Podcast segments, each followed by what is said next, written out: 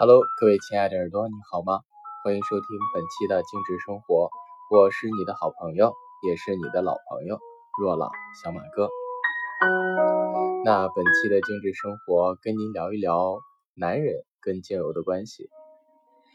那一提到芳香疗法，很多人都说，那精油和芳香疗法它都是女人的特例和女人的特权，也或者说很少有男生或者是有男人能够呃把芳香疗法或者是芳香生活作为自己的高品质生活的一部分。其实我想说，只要你是人类，甚至是只要你是能行走在这世间上的动物哈，我们的一些就是有情众生啊，其实都能够被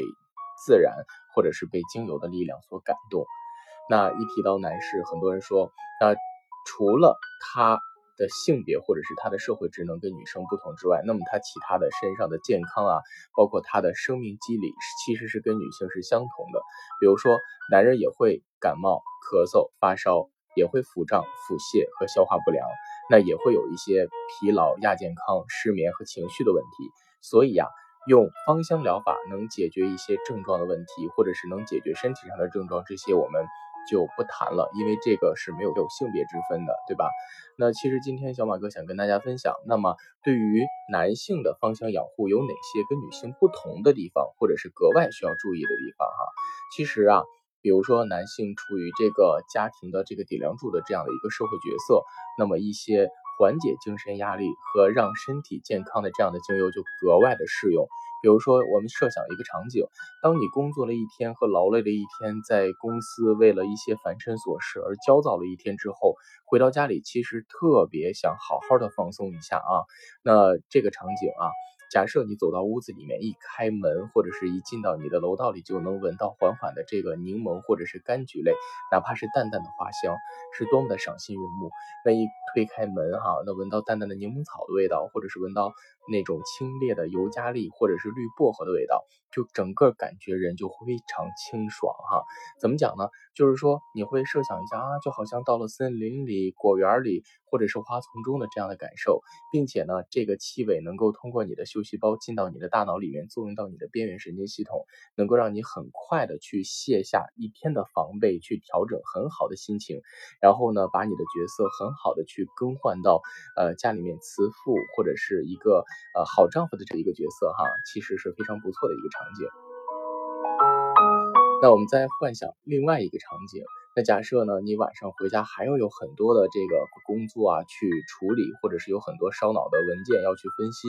这个时候啊，你可以拿出呃一支。薄荷精油啊，或者是舒压复方精油啊，也或者是啊迷迭香啊，稍微的抓抓头皮，做做头疗，哎，这个时候你可能会觉得你的思路会更加的清晰，或者是你觉得你的整个的脑细胞会就是异常的兴奋，然后去让你处理啊很多很多或者是很复杂很复杂的工作，也是一种不错的选择。那我们再设想另外一个场景，那工作也工作完了，然后呢就开始准备过渡到床上休息的这个时间，那你可以拿出一支薰衣草啊、马玉兰啊、岩兰草啊，或者是这个安宁神器啊，把它香薰上，或者是涂在脚底，哪怕是涂在自己的胸口，哎呀，缓缓的这样去进入到一个被睡眠的这样的状态，其实也是非常不错的。那除了这些之外，小马哥还想说，那关于男性就是比较常用的精油，比如说檀香啊、雪松啊、像柠檬草啊，那包括这些茉莉啊都可以。为什么是能提到这几支呢？因为这几支精油都能够很好的能够提升我们的阳性能量，也就是很多人说说的，呃，如果要用精油去壮阳怎么办？那么你首先檀香、雪松。茉莉这几支精油是不可少的。那怎么用呢？可以香薰，可以稀释涂抹。那抹在哪儿啊？可以抹在腰上啊、小腹上啊，都是不错的选择哈。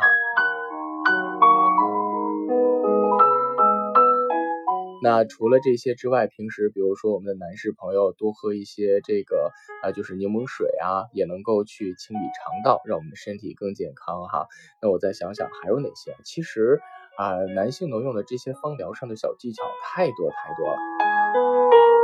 那比如说，你看，经常抽烟啊、应酬啊，就会有一些毒素堆积在肝脏当中。那这个时候可以用天竺葵，或者是加一种柑橘类的精油，然后用椰子油稀释去做肝胆区的排毒，也很好啊。那有的朋友说，小马哥，那你说肝胆排毒这个词好专业，手法是不是也特别专业？其实不用，用天然理疗级的精油，只要涂抹在肝部地区，就能够达到很好的这个就是疗愈作用了。其实说白了就是抹上就好了。那还有的朋友说，那你说的男士护肤方面会有哪些精油可以选择啊？那可选的多了，比如说乳香啊、檀香啊，或者是任何一种花类，包括香式草，都能够很好的起到平衡皮肤水油啊，进行这个淡斑防衰啊啊，有很好的这样这样的疗愈作用。那有的人又说，那小马哥，你看这个精油是女人的专利，如果男人抹会不会雌性激素分泌过多啊，变得娘娘的？其实不会了，为什么？因为。真正天然理疗等级的精油是四不含的，不含维生素，不含蛋白质，不含矿物质，不含激素，所以你可以放心使用啊。我再想想哈，关于男士使用的精油还有什么，或者是什么样的生活方式哈？其实有很多哎。那比如说像对胃不好的，可以用乐活复方啊，或者是用一些这个香料类的种子类的精油啊。那或者是比如说男性的前列腺掩护哈，这个比较是专利，那可以用这个杜松浆果啊、原柚啊，或者是可以用一些这个木类的精油进行肾部和这个小腹的定期的涂抹和养护，都是不错的选择啊。所以我觉得，首先要保持健康的心情和合理的这样的生活作息规律，并且不要把工作的烦闷带到家庭当中去，及时的做好这些角色的互换。还有一些常见病的防治就可以了，因为现在很多时候我们生活在这个信息爆炸和这个就是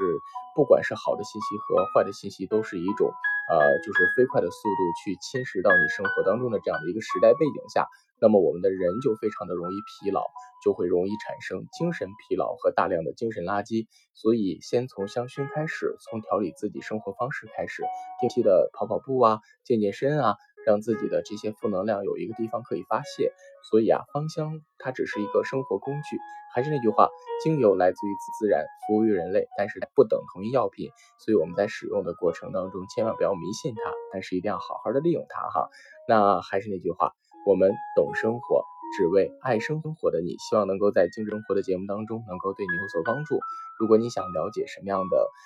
芳香知识，或者是高品质生活的信息，都可以在下方留言给我。好了，以上就就是本期的精致生活的全部内容了。那我们下期节目不见不散喽。